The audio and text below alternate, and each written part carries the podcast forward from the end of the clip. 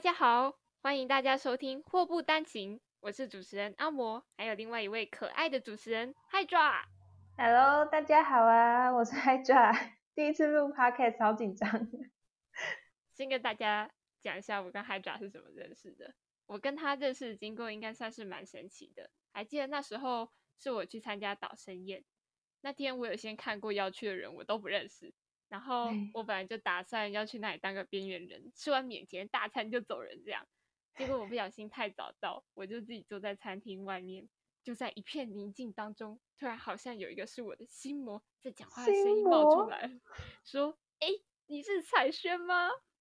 居然说是心魔，可是可是就是我那个时候说他是彩轩，但我其实是叫错的，因为阿摩有一个双胞胎妹妹，跟她长嗯超像。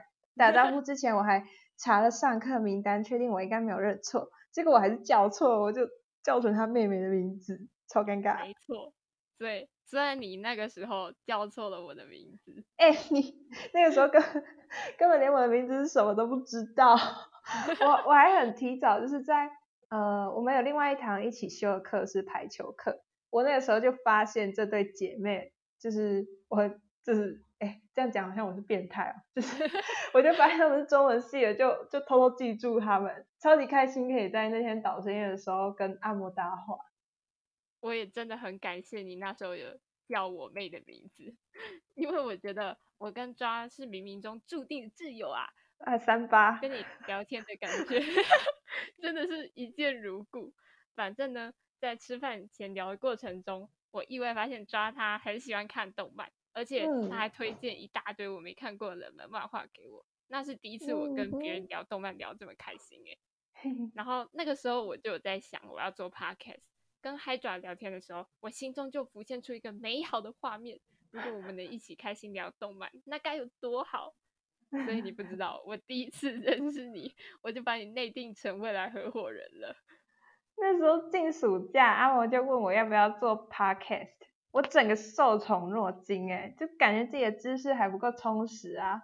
可是就是呃，就想说如果可以跟一个朋友一起做一件事情，让自己的假期有规划的摄取新作品，这样感觉很赞。哎，阿摩也很嗯赞，所以我们就正式成型啦。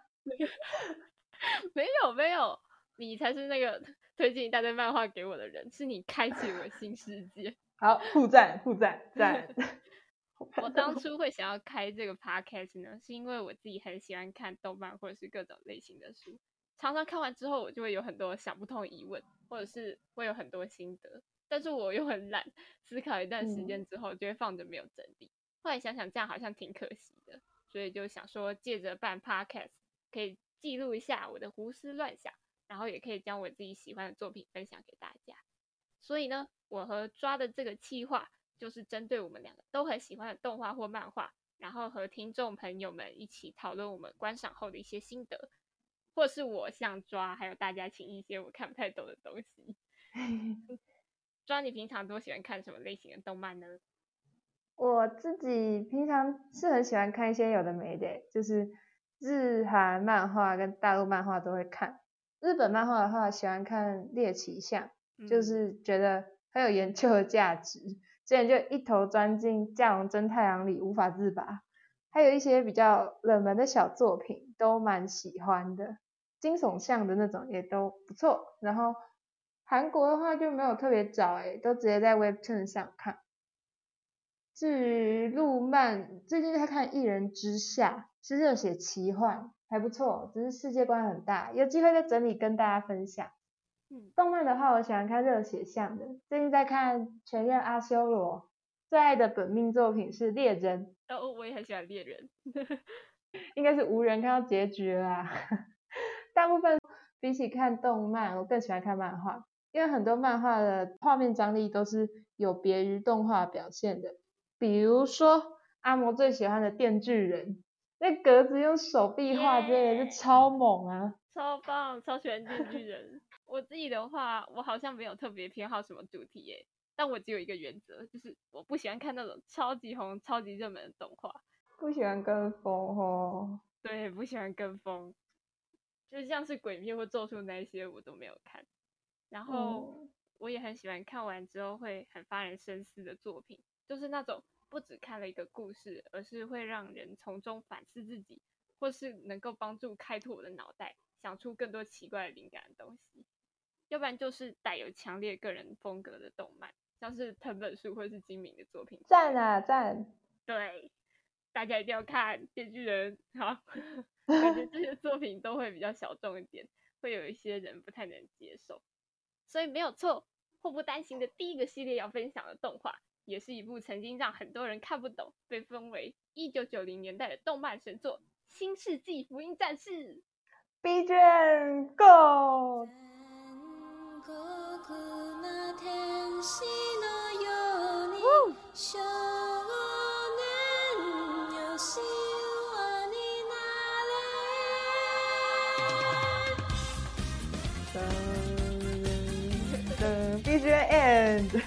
耶！刚刚那段是抓己唱的，是很好听啊。老实说，我跟你讲，说第一集要讲 Eva，你是有吓到。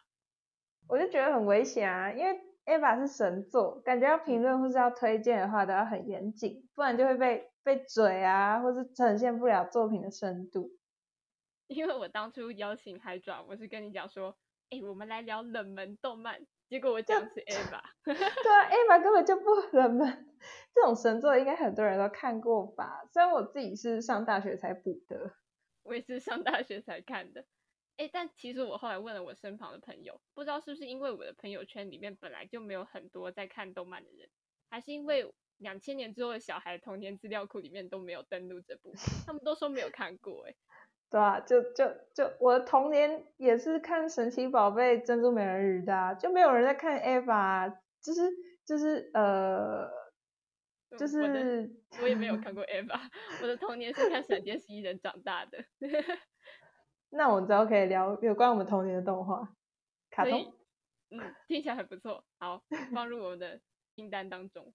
好，反正呢，我最早听说过《新世纪福音战士》。还以为是那种钢弹动画，就对它没什么兴趣。结果抓导生夜那天跟我推荐的动画清单里，第一个就是 Ava 我就放暑假的时候来看一下。看完之后就有一种 eye opening 的感觉，一边感叹哇，这部真的是很神呢，一边还还在想说哇，到底到底在攻啥笑？对啊，其实看完第一感觉应该是到底在攻啥笑？没错，一定很多人跟我一样，就是看完一部很喜欢很喜欢的作品。然后会迫不及待的想要跟别人推荐，但当别人问你说，哎，好啊，那 Ava 到底在讲什么的时候，你才会发现啊，他到底在讲什么？这样，嗯，Ava 这部应该算是那种你跟别人说你是 Ava 迷的时候，没有人会觉得你很宅。可是如果你真的要向别人推荐 Ava，或是要你一口气讲出它神的地方到底在哪，真的除了很有艺术感啊，画面做的很酷以外，其他都不知道要怎么讲。没错，所以我们今天就是希望可以跟抓一起来讨论讨论这部一九九零年代封神之作是如何经过二十年之久仍处于不败之位。然后我们会以我们两个人的观点来说说这部作品到底想要传达什么东西。主要就是我们个人的解读跟聊聊自己的生活，不会刻意解释 Eva 里面的某些元素。所以如果听完感兴趣的朋友，可以自己去查一些深度的漫评，或者直接去看 Eva 哦。我们会尽量不剧透，也尽量不提有争议的部分，尽量，尽量。好，先向还没有看过的人稍微科普一下这部作品的背景。《新世纪福音战士》又可简称 EVA，是于一九九五年上映的动画。在 TV 动画大爆红之后呢，它又推出两部旧剧场版，以及后来四部新剧场版。新剧场版的最后一部在今年的三月推出，并宣告完结。嗯，简单来说，TV 动画、旧剧场版、新剧场版三种系列分别有不同的结局。因为 TV 动画播出的时候，大家都对结局各种看不懂，所以旧剧场版就补充了结局，补充了 TV 动画没有说完整的部分。而新剧场版则是多加了许多设定跟人物，根本上可以视作是完全不同的故事线。这个部分要一一解释，有点复杂。所以我们今天以一九九五年播出的旧版动画为主。故事的世界观是末日后设定，在讲述南极发生一场原因不明的大爆炸后，世界经历了冰川融化、海平面上升、地轴扭曲、不拉不拉不拉可怕的灾难后，人类因此减少了一半，并且每隔一段时间会遭受名为使徒的生物攻击。在这之中，一位名为定真寺的十四岁少年意外被选为能够抵抗使徒的机械武器 Ava 初号机的驾驶员。然后他在被迫成为救世主的过程中，在自身懦弱性格与使命间挣扎的故事。故事超级大概就是这样，超级大概。贯穿整个 Ava 剧情的是丁真寺他爸所主导的人类补完计划。目的是要消除人与人之间的隔阂，让所有的人类重生为一个整体，彼此相容，彼此理解，永远不分离。要实现这个计划，人类必须掌握住主导权，掌握住一个可以使地球受到冲击的，诶，那个黑科技，有点复杂，我们姑且称之为黑科技。而这个黑科技呢，它会吸引使徒前来。如果使徒碰到这个黑科技，人类就会毁灭，而不是重生。所以大家才要丁真寺拼了命的驾驶 Ava，保护黑科技和人类。就像所有的英雄片都有正方跟反方，所谓的敌人表面上是使徒，其实却是暗地里驱使整个计划的人类。而且哪边是正，哪边是反，其实也模糊不清。在观赏的过程中，我们会跟丁真寺一样感受命运的无奈，会很想抱怨。但是也对这个少年的焦虑无计可施，偶尔甚至会对就是他生气，我就超生气的。其实这部动画里面还加了很多很多其他元素，像是基督教、犹太教等宗教象征，还应用了心理学、哲学、精神分析来深化角色的心理挣扎和变化。动画完结后，有很多宗教学者、心理学家都来分析这部动画。关于这部分内容实在太多了。而且这些领域也不是我们的专业，所以大家有兴趣就直接上网查，有很多与这些主题相关的完整资料。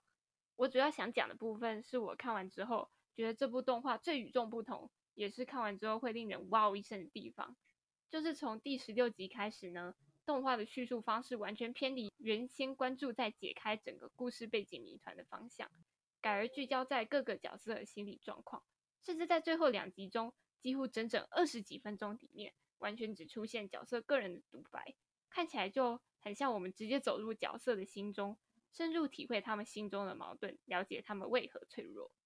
嗯，我也觉得他的叙述方式很酷，有时候会出现那种每一幕的连接未必有逻辑上的连贯，跳来跳去，可是台词跟叙事却是连着，让人顺着看下去，隐约意识到会觉得说。呃，场景不同，有点怪，但又好像在说同一件事。动画最后面两集搞的手法，虽然是因为安夜他没钱了，所以才这样处理。意外的是，蛮成功的意识流，就很直接的表现了丁真寺的想法。之前看 PTT 版的时候，看到有人说他这招又潮又省钱，真的是很贴切的形容。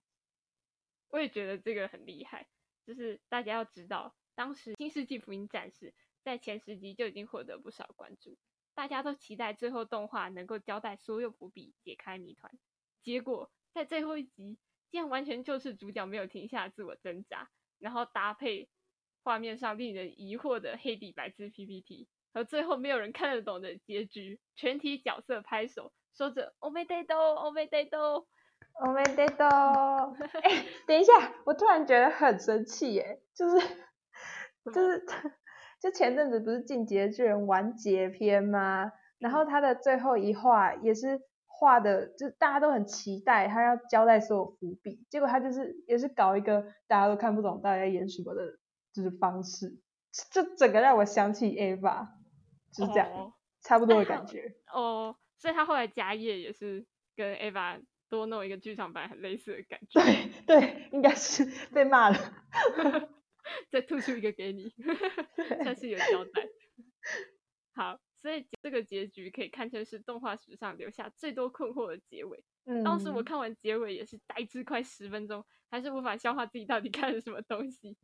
关于这个部分，我们不得不提提导演安野秀明先生，他在创作 Eva 时到底 What's happened？导演他在创作 Eva 之前，他正经历人生的低潮期。接连参与制作的许多动画成果都不如预期。我觉得大家应该都有那种经验，因为不断失败，然后开始怀疑理想的价值，逃避面对现实。安野他为了宣泄自己的情绪，他将这些负面的东西呢，都转换成一个一个人物，以“不要逃避”这句话为初衷，开始创作 Eva。这句话后来也成为主角定真寺在动画中不断重复的一句话。安野秀明不是在创作完 Eva 之后还想自杀嘛？因为 Eva 的结局这个样子，让很多人不能接受，骂他骂的很惨。所以他后来在剧场版里面，他就直接放上那些网络上威胁要杀了他的留言，然后直接在电影院里面 diss 了三名。哦，就是他后来有振作起来。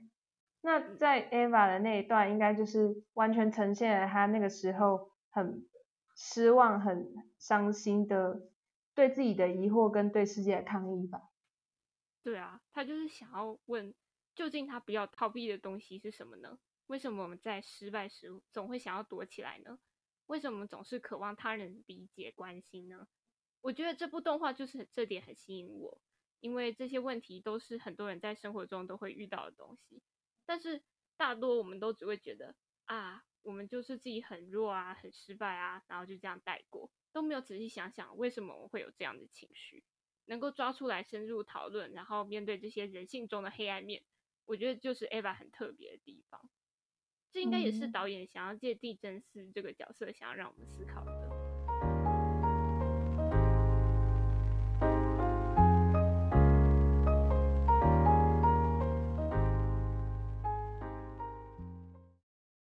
我跟 Hydra 就是想要来讨论这部动画到底透过这些角色想要讲的东西是什么呢？嗯，我觉得主要就是成长的故事吧。男主角丁真寺是社交障碍，他不懂这世间的一切，又不想被人伤害。其中不被伤害的最简单解决方式就是消除隔阂，让人与人之间不再有差异。那么。与现代人的生活相互做解读，就会萌生一些令我好奇的问题。第一个就是人是如何界定自身的存在呢？他人跟人之间的相处模式又应该如何？嗯，想这个问题的时候，我就回想起我大一的时候上的一堂课，老师分享了一个故事，有一个人因为意外，然后他的脑袋有部分的受损，那段时间内他突然变得。没办法区别自己跟其他事物，他感觉所有东西的轮廓都变得有点糊在一起。然后那个时候我才想到，哎，对啊，我们是怎么会有自己和别人的认知？应该不是只靠视觉来判断的吧？然后在 Ava 里面他是这样说的：我们是借由找到他人与自身的不同来界定自我的存在。这句话反面来理解，是我们承认自身的存在，就是肯定自己与他人本质上的不相容，对吧？让我想到有句话说什么，每个人都是独一无二的，所以每个人都很普通。哎，等一下，这句话好像有点意味不明，就是好像是毒鸡汤吧。嗯，反正每次都是在发现对方与自己不同的时候，才越能确定自己是什么样子的人。不过每个人都不同，这点正是人类的本质。发现自己跟别人不同是很正常也很普通的一件事。只是真的没有任何人跟自己是一样的。嗯，所以 Ava 针对这个现象，他又下了一个结论。他认为人与人之间是无法完全理解彼此的，就算是多么熟悉的家人朋友，只要是不一样的存在，在本质上就会有不能理解的地方，这样就会形成一种矛盾的循环。因为我们渴望他人能够理解我们而展现自己。但又会因为怕别人无法完全理解而产生的痛苦，因而退缩。就有点像是我们平常，我们常常会跟自己最喜欢或是最亲近的人说：“为什么你就是不能理解我呢？”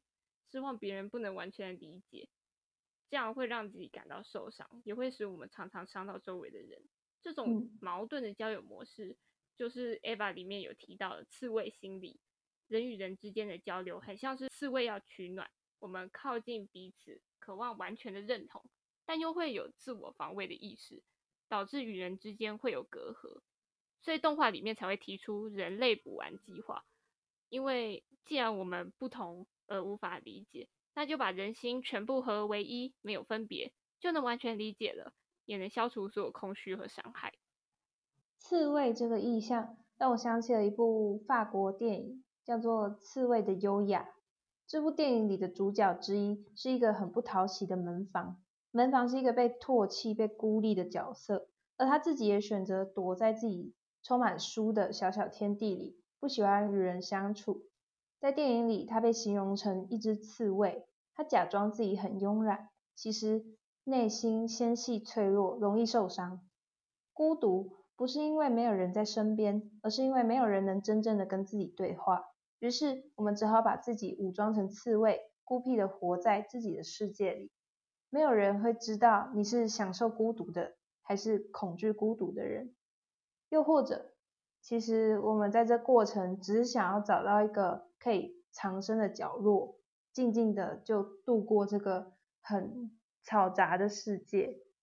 在 Ava 里，他挑战用最暴力的方式，直接捅破大家面前的玻璃纸。但是这样真的好吗？当我们没有分别，当我们不再有自我思想，这样真的就不再孤独了吗？那么取而代之会有什么样的感受呢？我还是我吗？其实我觉得这个问题跟我们现代人的待人模式很契合诶，像在 IG、FB 上有分大小账，发现动会有要设公开还是限制有，这就有点像一种自我防备。根据交情保护自己比较深层的部分，不会透露在外面，让特定的人知道。像我自己的 IG 就有六个账号以上，FB 也有四个这样，也太多了。就我也不知道为什么要这样哎，就是生活圈分着分着就不懂界限到底在哪。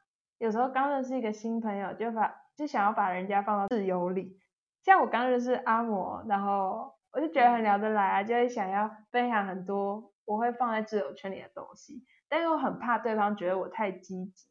有时候想发一些不想给老朋友看到的东西，就会很纠结，说不知道该怎么办。我每次在 IG 上跟在 FB 上都会尝试说，我能表达的范围到底是在呃可以到哪？因为我因为我就是想要当一个很 real 的人，无论是对谁。因为这样会让我自己比较舒坦，可是，在社群平台上尝试的结果是让自己很乱，也很不开心。就想要当一个 real 的人，真的很难。对啊，就是那个距离很难抓嘛。就你会想要展露自己，但是你又担心，呃，会受到，因此会受到伤害什么的，或是会从这个过程当中自己反而受到伤害。我是自己认同，我们不会对所有人都显露出自己的全部。但是我觉得交朋友最重要的就是找到平衡点吧。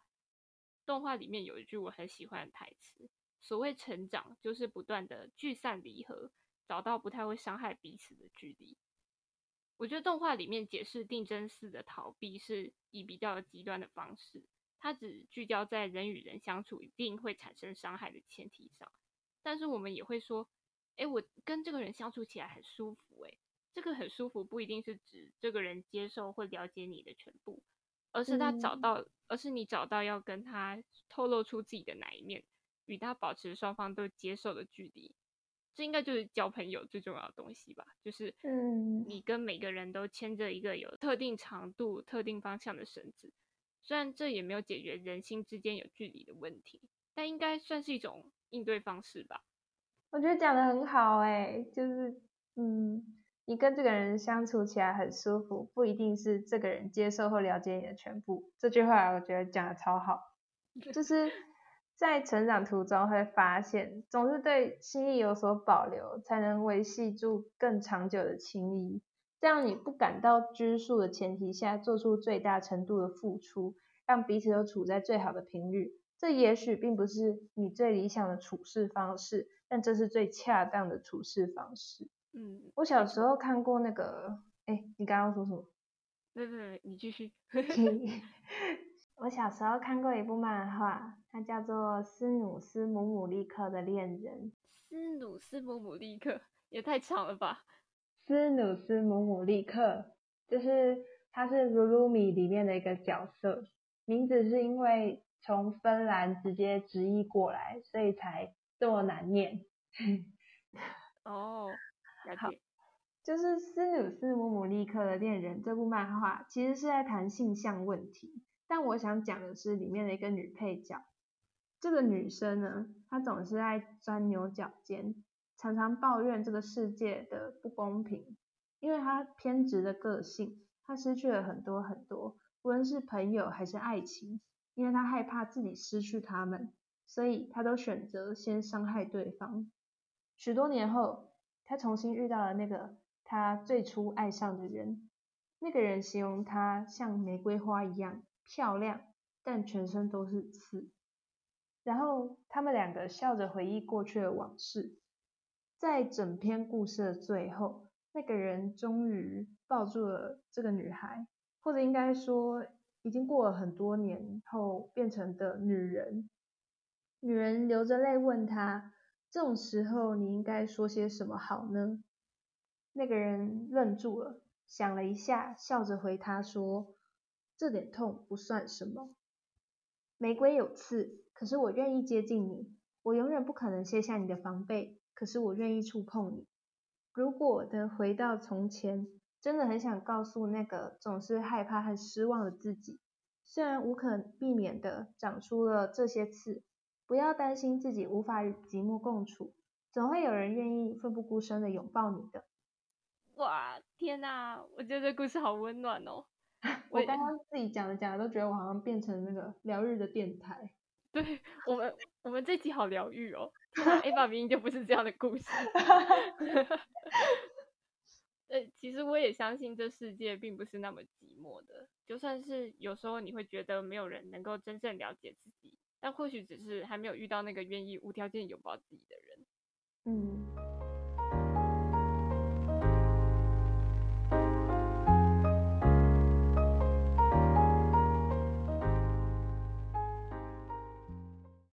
下一个问题是动画里面最常提及的，就是寻求认可这件事。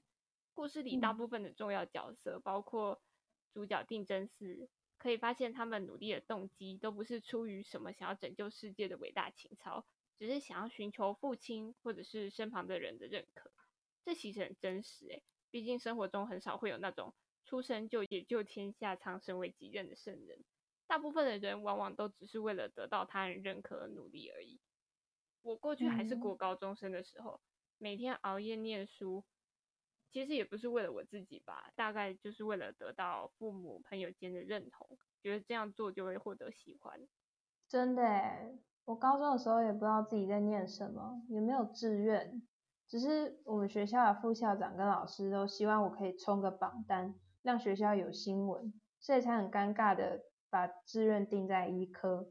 那时候痛苦到不行，觉得自己没有选择权，好像失败就很丢脸，成功了一切才有价值，无论是读书的价值，还是我作为学生存在的价值。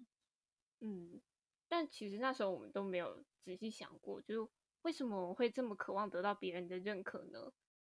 在动画里面，定真是因为驾驶出号机而多次濒临死亡，然后他还要面对周围好友不断死去，自己。却束手无策的情况，他因此感到很痛苦，甚至最后还崩溃到逃走。但他最终还是决定要回来继续驾驶。他说：“因为自己只有驾驶出号机，大家才会喜欢他。没有这个，他什么都不是。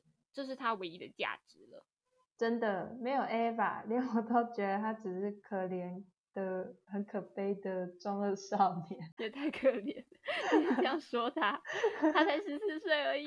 哦，对，十四岁。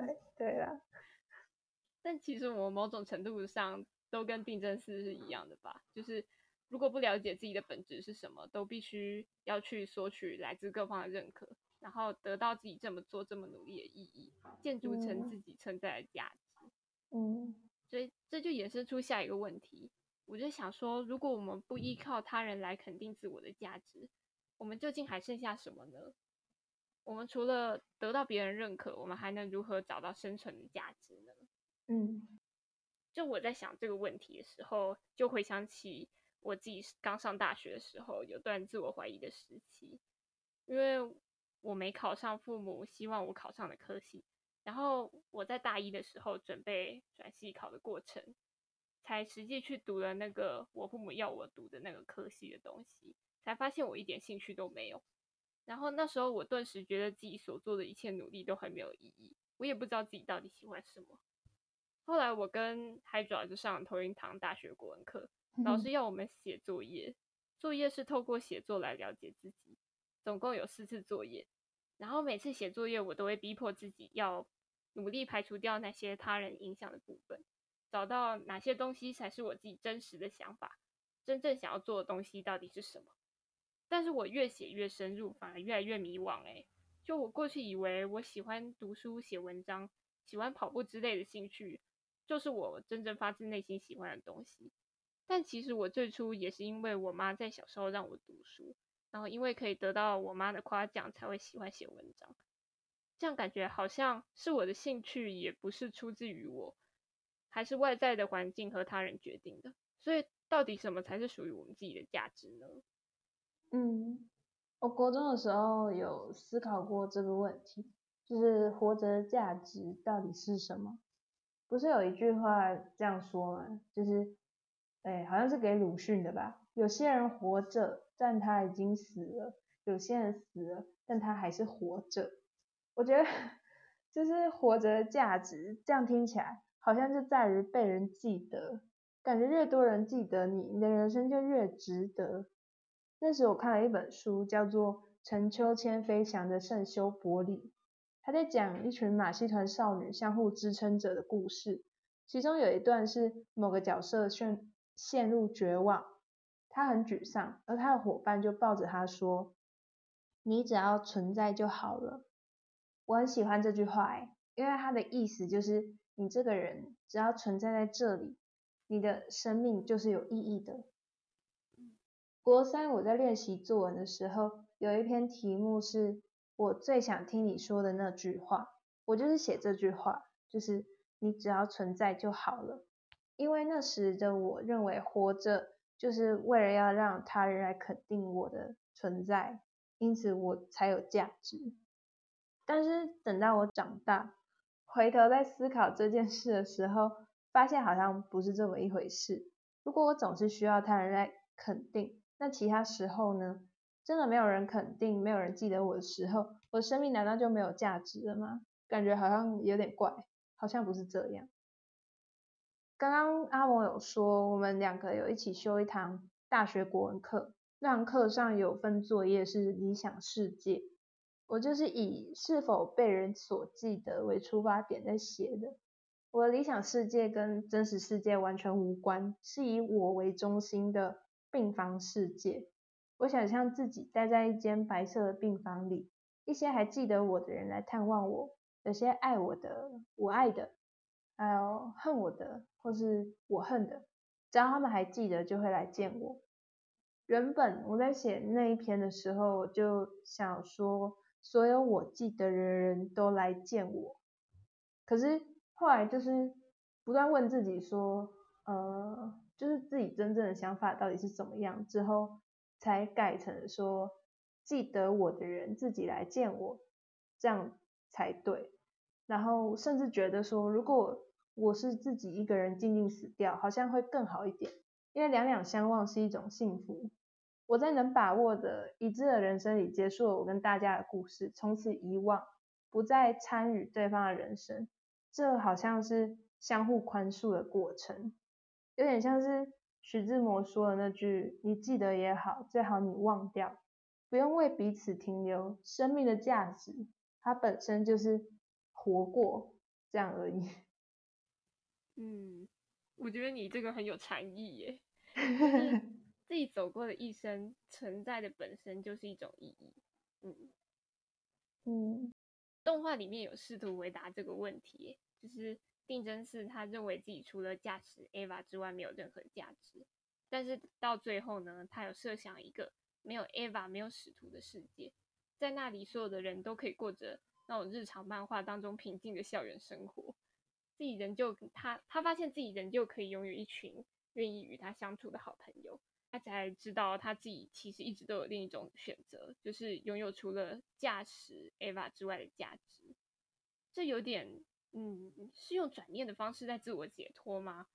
有时我们认为自己没有其他价值，不能有其他的可能，可能只是我们受到自我否定的情绪影响，而扭曲了嗯所谓的客观事实。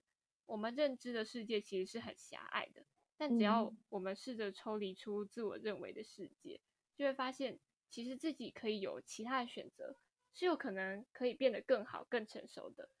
我们的心或是自我价值会受到外在的人或环境影响，但是最后决定要变成怎么样的人，决定权一直都在我们的手中。只要你想，或是呃，只要你这么相信，其实你是可以成就任何事的。我觉得这应该就是这部动画想要告诉我们的东西吧，对吧？对吧？海爪，哦，好赞哦！从有点悲伤的世界里找出很正向的道理。嗯，怎么办？我不知道要怎么收尾欸，就是我觉得很正向啊，很好。哎、我每次写作文的时候，写到最后一段，我都不知道怎么收，因为也都是像这样要收成很正向、很阳光的那种。啊，遇到这种状况，我就会觉得尴尬到不行。没关系，这个时候你只要微笑就好了。没有啦，我哎、其实我我我有上网看一些影评，然后它里面就有说，呃，其实这部片就是那个安野他要自己走出自己的负面情绪嘛，所以他最后也是想要给那些跟跟他一样曾经走不出来的人一个温暖的出路，所以他最后结局才是这样，他没有选择人类补完，他没有让所有人都合而为一这样子，所以他才这样哦说。就是哦他的哦温柔吧，嗯，的确是温柔的，尽管整个！故事都很负面、很悲伤。突然之间觉得更了解这个动画了。好啦，时间也差不多了，以上就是我们针对 Ava 所做的讨论啦。其实关于这部动画还有很多很多很多的东西可以谈，不管是人物细节、台词，或者是新电影版的故事线，毕竟它里面真的掺杂真的太多东西了。如果大家有什么想法，也可以留言跟我们分享哦。然后我希望我们的内容可以帮助大家更了解 Eva 这部动画，也能吸引没有看过《新世纪福音战士》的朋友入坑，真的很好嗯看，可以从中思考许多东西。对，其中一个我觉得很好看的部分是世界设定，就是很多很赞的设定，真的很酷炫，真的很想跟大家讨论多一点剧情。可是就是要拿捏不爆雷不爆雷的分寸，真的很难。下次有机会，我会想要做一集就叫爆雷，就是切开整部片大讲特讲，那我们要确定我们的观众都有看过这部片了。不然就是爆雷爆雷也没关系的人再来。没错，这个爆爆雷片，请观影后再点入。好，最后跟大家分享一句导演讲过的话，我也很喜欢这句话，就是安野秀明他有说，《新世纪福音战士》就像一个拼图游戏，任何人都可以看到碎片，并从中搜寻自己的答案。然后他为观众提供了一个自主思考的空间，让每个人都可以创造出自己的世界。所以这部动画它并没有一个标准答案，我们都可以从中，也必须从中找到自己的答案。嗯，所以说，不管你是在听我们节目之前，还是之后看了 Ava，然后跟我们当初一样，也是满脸问号的话，没关系，你已经找到这部动画的精髓了，就是满脸问号，然后就试着去思考出自己的答案吧。我是阿魔，我是海爪，大家下次再见啦，拜拜。耶拜拜，おめでとう，おめでとう。 耶，下次。